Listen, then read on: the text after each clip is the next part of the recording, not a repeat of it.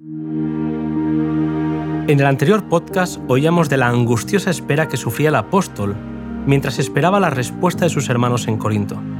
En el podcast de hoy veremos que se escuchó el mensaje.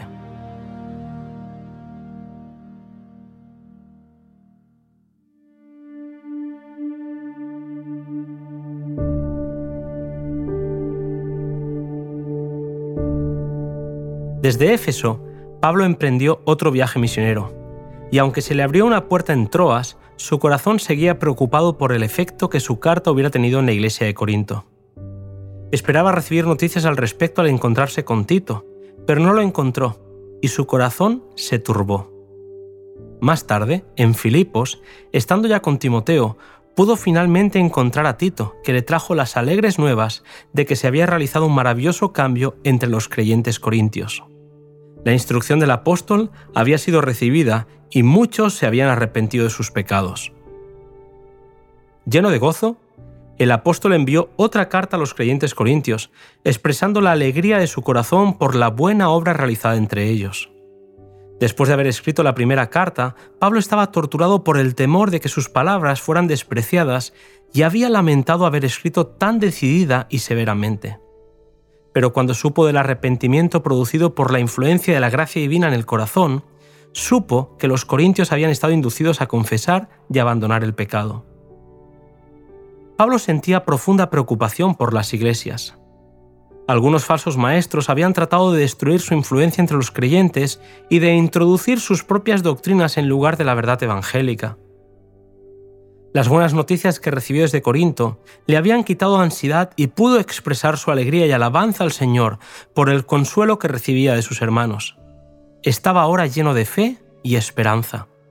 Sentía que Satanás no había de triunfar sobre la obra de Dios en Corinto y con palabras de alabanza expresó la gratitud de su corazón. Comprometido con predicar el mensaje del Evangelio, Pablo deseaba hacer sentir a los creyentes la solemne responsabilidad de su ministerio les escribió que sólo la fidelidad en la predicación de la palabra, unida a una vida pura y consecuente, puede hacer aceptables a Dios y útiles para las almas los esfuerzos de los ministros. Los ministros de nuestros días, compenetrados del sentido de la grandeza de la obra, pueden con razón exclamar con el apóstol, Para estas cosas, ¿quién es suficiente? Pablo afirmó que él no necesitaba más carta de recomendación que la que evidenciaba la transformación de sus vidas. Los creyentes corintios, que habían sido guiados del culto de los ídolos a la fe del Evangelio, eran toda la recomendación que Pablo necesitaba. Su recepción de la verdad y la reforma que se había operado en sus vidas atestiguaban elocuentemente de la fidelidad de sus labores y su autoridad para aconsejar, reprender y exhortar como ministro de Cristo. La conversión de los pecadores y su santificación por la verdad es la prueba más poderosa que un ministro puede tener de que Dios le ha llamado al ministerio. La evidencia de su apostolado está escrita en los corazones de sus conversos y atestiguada por sus vidas renovadas. Cristo se forma en ellos como la única esperanza de gloria. Un ministro es fortalecido grandemente por estas pruebas de su ministerio. Hoy, los ministros de Cristo debieran aspirar a recibir el mismo testimonio que la iglesia de Corinto daba de la labor de Pablo.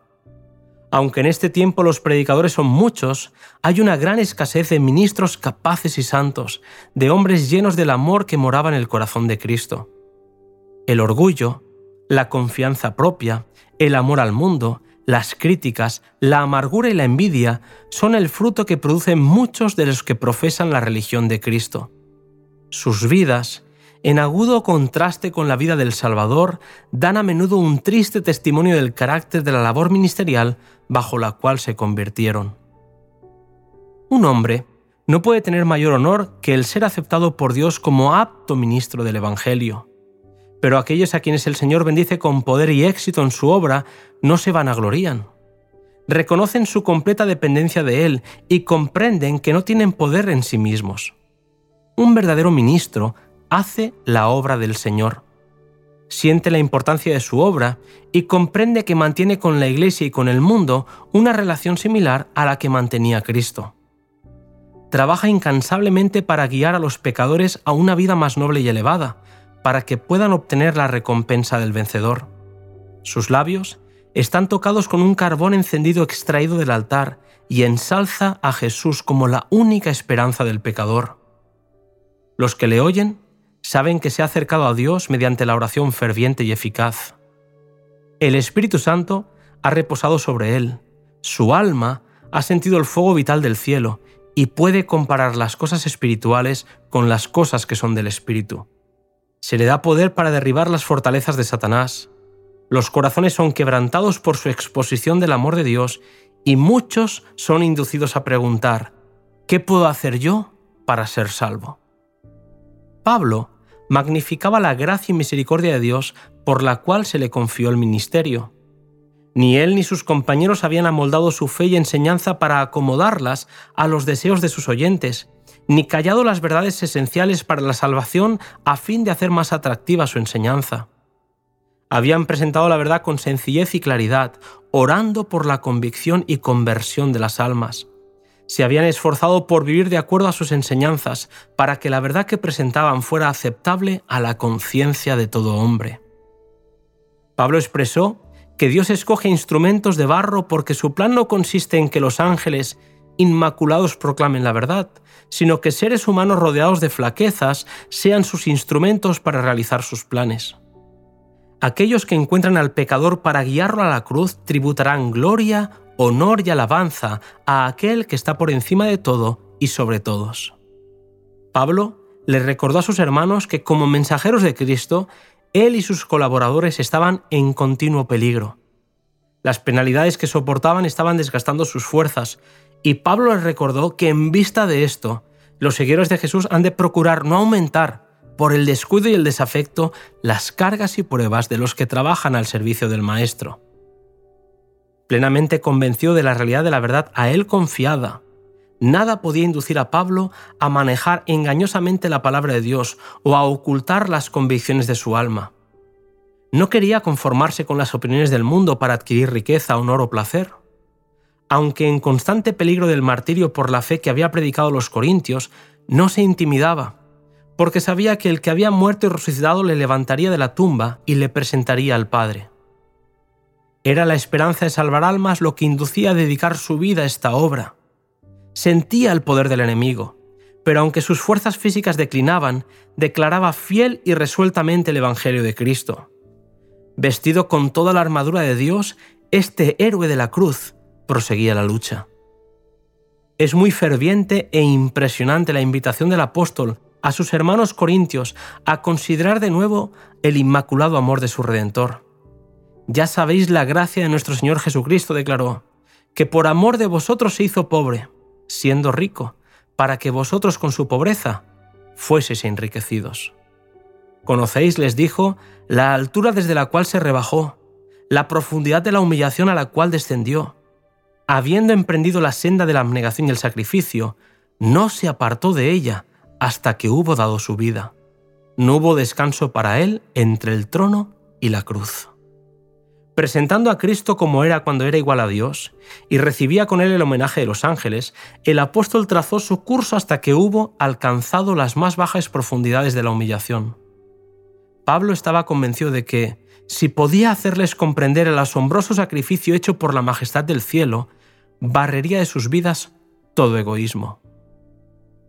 Cuando estudiamos el carácter divino a la luz de la cruz, vemos misericordia, ternura, espíritu perdonador, unidos con equidad y justicia. Vemos en medio del trono a uno que lleva en sus manos y pies y en su costado las marcas del sufrimiento soportado para reconciliar al hombre con Dios. Vemos a un Padre infinito que mora en luz inaccesible, pero que nos recibe por los méritos de su Hijo. La nube de la venganza que amenaza solamente con la miseria y la desesperación revela a la luz reflejada desde la cruz el escrito de Dios, Vive, pecador, vive. Vosotros, almas arrepentidas y creyentes, vivid. Yo he pagado el rescate. Al contemplar a Cristo, nos detenemos en la orilla de un amor inconmensurable. Nos esforzamos por hablar de este amor, pero nos faltan las palabras. Consideramos su vida en la tierra, su sacrificio por nosotros, su obra en el cielo como abogado nuestro y las mansiones que está preparando para aquellos que le aman, y solo podemos exclamar, oh, qué altura y profundidad las del amor de Cristo. En todo verdadero discípulo, este amor como fuego sagrado arde en el altar del corazón. Fue en la tierra donde el amor de Dios se reveló por Cristo. Es en la tierra donde sus hijos han de reflejar su amor mediante vidas inmaculadas. Así, los pecadores serán guiados a la cruz para contemplar al Cordero de Dios.